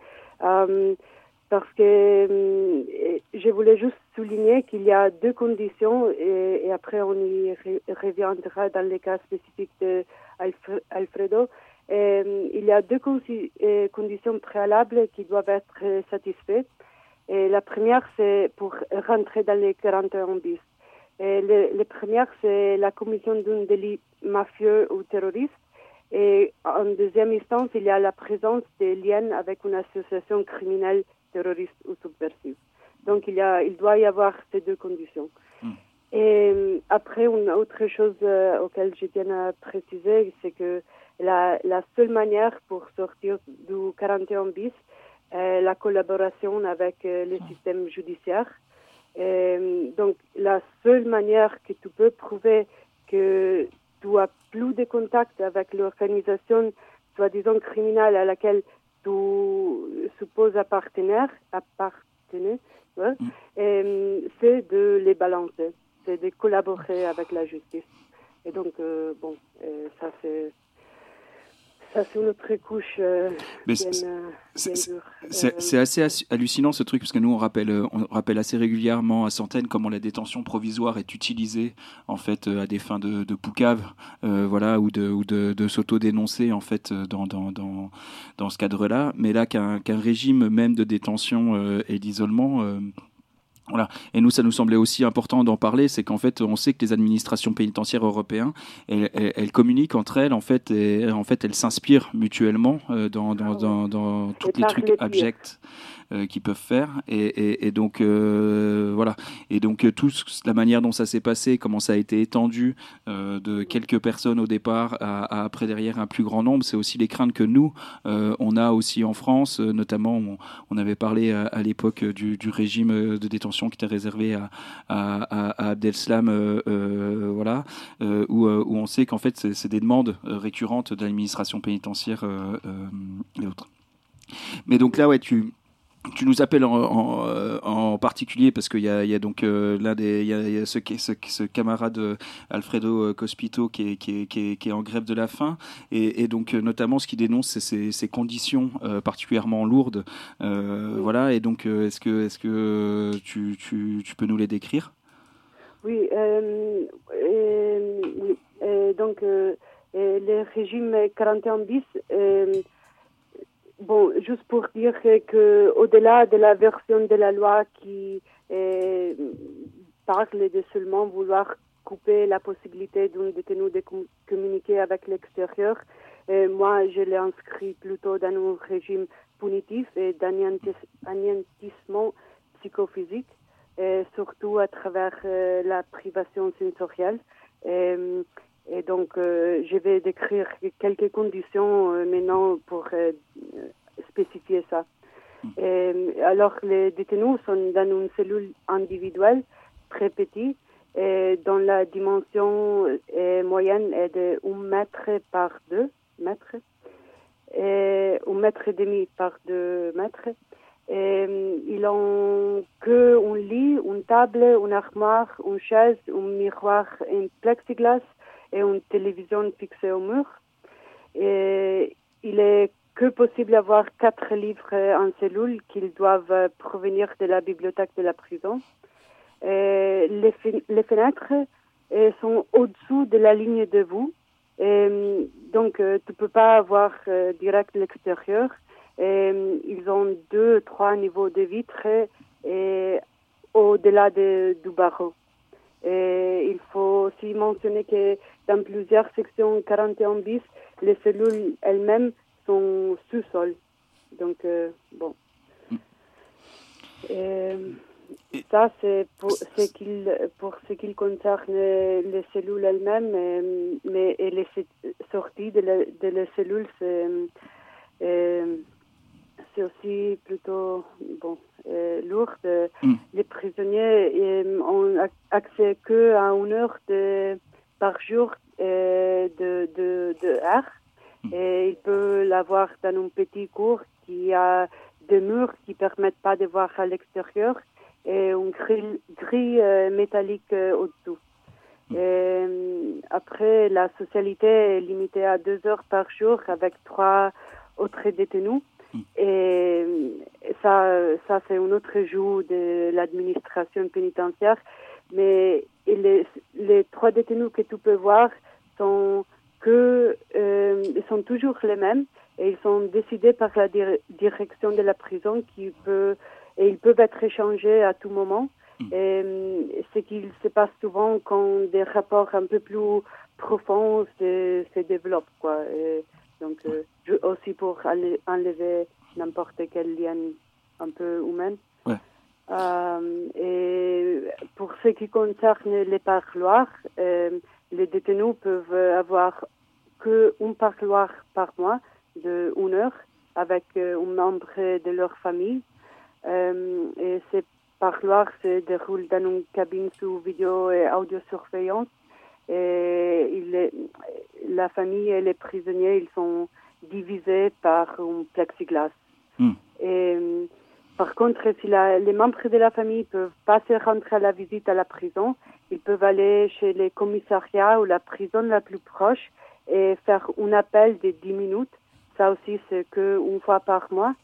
Et bon, ça, ça se passe souvent parce que, en fait, les prisonniers sont euh, souvent euh, dispersés dans les territoires, donc euh, et ils sont pas dans leur région native ou d'origine, et aussi pour encore une fois plus couper les liens. Et, et, bon, donc il y a beaucoup de, de régimes en Sardaigne.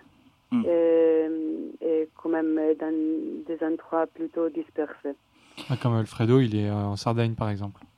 Oui, oui, euh, oui. Alfredo, il mm, donc euh, Alfredo Cospito, euh, il est un anarchiste révolutionnaire, en tôle sans interruption pendant les dernières dix ans. Il est passé de, il est passé d'une section de haute sécurité à la section 41 bis euh, de la prison, ban prison Bancali en Sardaigne, c'est proche de Sassari, où il était transféré le 5 mai 2022. Euh, et, et, donc euh, là, il est, il, est, il, est, il est sous ce régime de détention depuis, depuis plusieurs mois? Mm-hmm. Euh, voilà, il a écrit euh, une lettre. Euh, enfin, il a pas. C'est ce qu'il est. C'est une déclaration qu'il a faite devant le, tribunal de la cour d'appel. que, que, peut-être je vais lire parce que donc là il est en grève de la faim depuis maintenant deux mois voilà et, après on va parler aussi un peu de la solidarité qu'il y a eu par d'autres prisonniers et aussi à l'extérieur. Oui, s'il y a le temps aussi, je peux parler un peu de son contexte juridique euh, actuel. Je, peux le faire aussi vite fait, si, si tu veux, si y a le temps. Euh, ouais, ça marche. Bah, euh, vas-y, vas-y. Ok. Euh, il a bon, il était en prison depuis donc 2012 pour avoir tiré dans les genoux de, de l'administrateur et délégat de la plus grande société nucléaire italienne il a revendiqué cet acte euh, devant la Cour et il a, reçu, euh, il a reçu une condamnation à 10 ans. en 2016, pendant qu'il était en prison, il vient inclus dans l'opération Scriptamanet et où des dizaines de compagnons et compagnons anarchistes euh, sur tous les territoires italiens sont arrêtés, cherchés avec associations terroristes euh, pour euh, certains faits spécifiques. Alfredo et la compagnonne anarchiste Anna, Beniamino ont été accusés euh, de massacre pour un double attentat à l'explosif le 2 juin 2006 contre une caserne d'entraînement des carabinieri dans le Piémont. Et euh, il faut préciser que dans ces cas, il n'y a eu ni de me- meurtres, ni de blessés, et qu'il n'y a, a que de dégâts mineurs euh, provoqués. Euh, en juillet 2022, la Cour d'appel de Touran a reformulé la peine en massacre politique euh, qui prévoit la prison à perpétuité incompressible.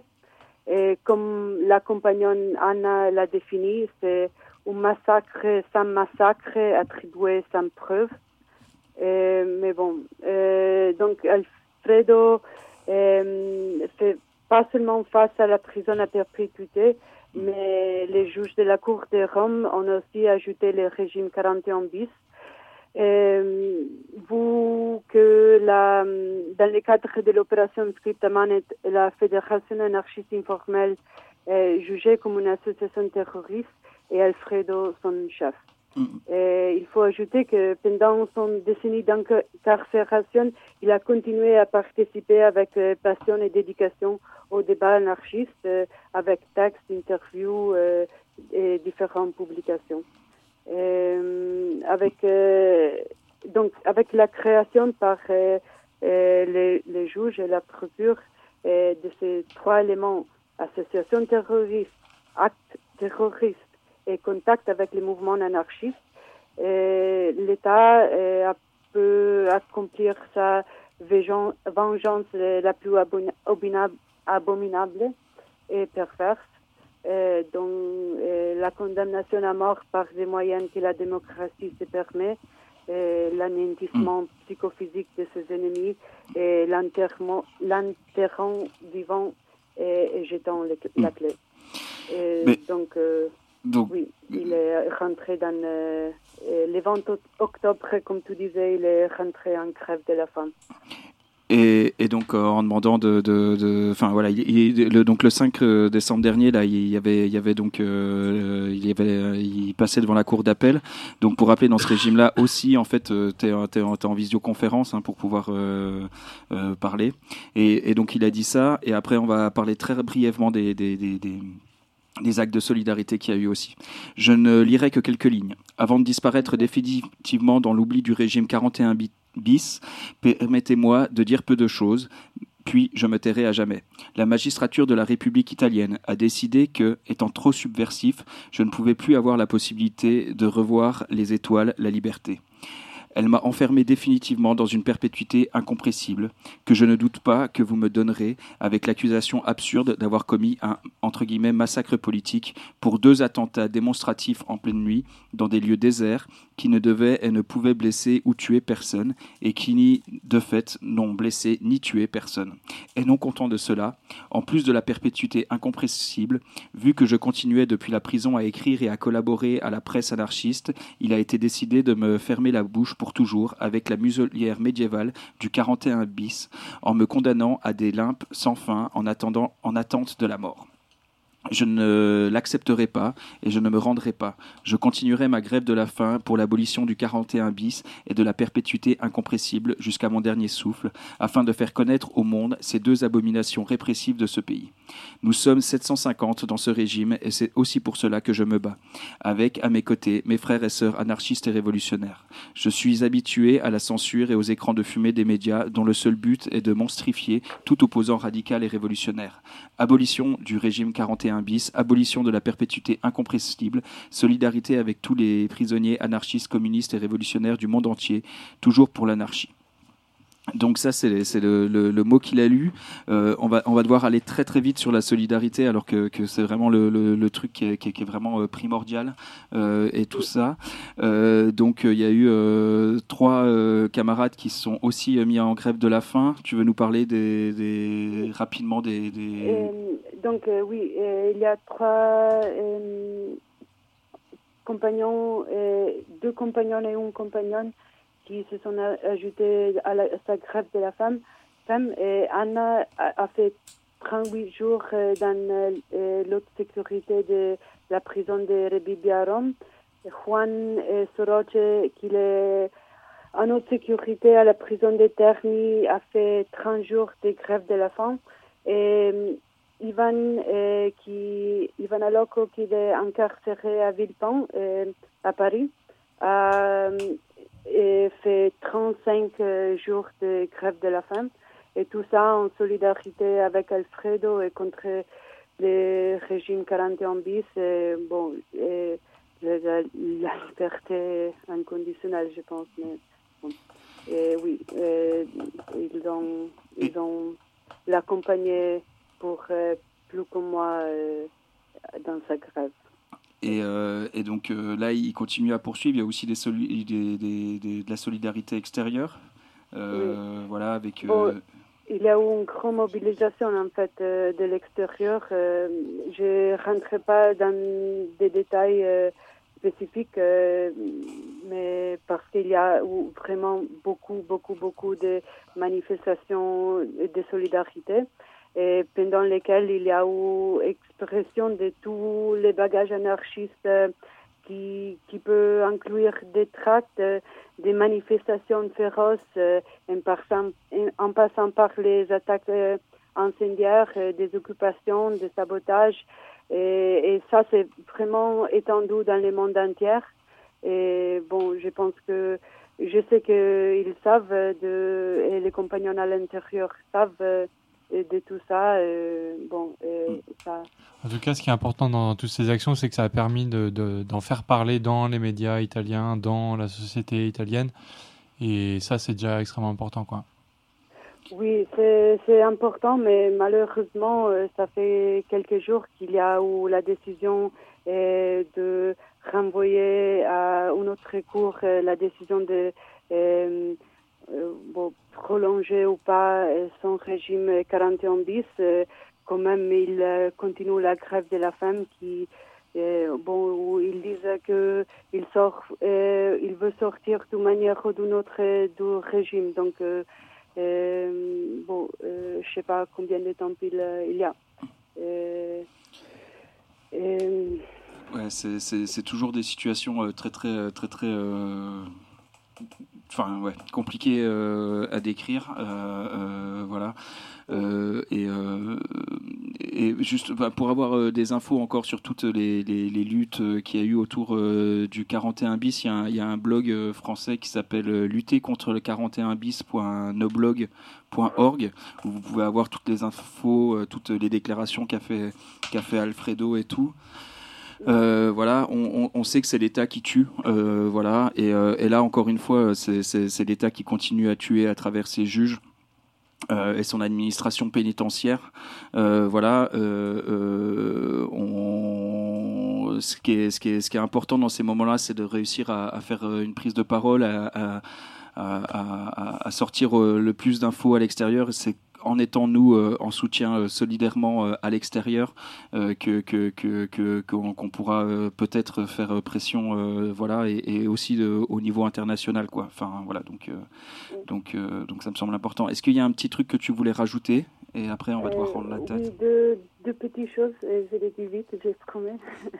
Euh, je, je voudrais juste préciser que même si cette lutte euh, a pour euh, protagonistes les compagnons anarchistes Alfredo et tous les autres qui, qui ont participé à sa lutte euh, de l'intérieur, euh, je, je veux dire que toute notre pensée, notre solidarité en ce moment sont avec lui, euh, eux. Comme on dit en italien, Alfredo libero subito. Alfredo euh, doit être libéré tout de suite. Euh, quand même, il est également essentiel d'analyser ces coupes euh, répressives comme quelque chose qui concerne chacun et chacune d'entre nous pour tous ceux qui rêvent, pas seulement rêvent, mais qui luttent et agissent ici et maintenant pour la liberté, et pour un monde, qui nécessite pas de prison et de l'autorité, quoi. bon, je voulais aussi passer de chaleureuses salutations à tous les prisonniers anarchistes, à tous les prisonniers en lutte, en particulier ici en France au compagnon anarchiste Ivan Aloko, emprisonné à Villepinte, et qu'il est en prison depuis juin 2022 pour des sabotages à des autos diplomatiques, et au compagnon anarchiste Claudio Lavazza, qu'il est actuellement en, prison à Montemarsan et il était, il est incarcéré depuis 27 ans, euh, mais bon, vous avez déjà parlé euh, de lui plusieurs fois, mais on, prend l'occasion pour euh, envoyer notre solidarité, notre salutation. C'est cool. Mais écoute, merci, merci mille fois d'avoir rappelé. Et puis, de toute façon, on continuera à donner des nouvelles en espérant que, que, que, que, ça, ça, la situation s'améliore. voilà. Merci, merci mille fois à toi. Euh, à, très bientôt. Merci. Au revoir. bonne soirée. À plus. salut. salut. Euh, et donc euh, voilà, ça va être la dernière de l'année. On passe un grand, grand, grand coucou à tous les gens qui nous ont écrit durant cette année, soit des proches, soit des prisonniers, soit des prisonnières. un grand salut à l'infâme, un grand salut à Kémy. Voilà, une pensée, une pensée forte euh, à Christophe, une pensée aussi très très forte euh, à Adeline qui a, qui a vécu une année euh, extrêmement dure, voilà, et qui est toujours au combat. voilà, aux copains qui sont à Villepinte, aux copains qui a été à Liancourt. voilà, j'en oublie, j'en oublie sûrement beaucoup. Ouais, un petit big up à Nani aussi.